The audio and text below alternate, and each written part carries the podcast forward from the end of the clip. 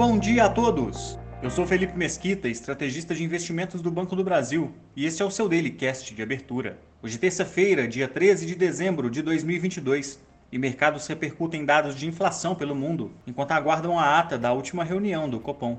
Nos Estados Unidos, os índices acionários avançaram, com grandes expectativas para a decisão de política monetária do Fed, que acontece amanhã. Além de um ajuste mais leve de 0,5% na taxa de juros americana, investidores aguardam na fala do presidente do Federal Reserve pistas sobre qual seria a taxa terminal desse ciclo de aperto monetário. No entanto, como ainda há incertezas sobre esses pontos, o dólar ganhou força frente às principais moedas globais. Investidores também aguardam hoje dados de inflação ao consumidor medidos pelo CPI, com potencial de apresentar uma desaceleração na comparação com o mês anterior.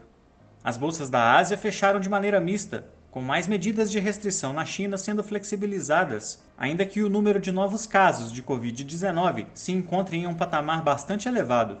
Pesou ainda no mercado asiático informações de que Japão e Holanda teriam concordado com decisões norte-americanas de restringir o fornecimento de maquinário de ponta para a fabricação de semicondutores para a China, a fim de limitar a dependência do mercado chinês no fornecimento desses materiais.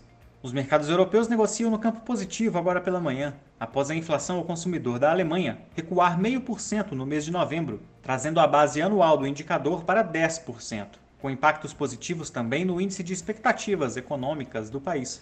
Ao longo do dia serão divulgados o crescimento do PIB dos países do G20, além do relatório mensal do mercado de petróleo da OPEP. No Brasil, o dólar encerrou em alta de 1,26%, cotado a R$ 5,31, maior patamar em duas semanas. Apesar do apetite a risco observado nos mercados americanos, o Ibovespa se descolou do movimento e encerrou em queda de 2,02%, acima dos 105 mil pontos, em um dia de volatilidade bastante acentuada.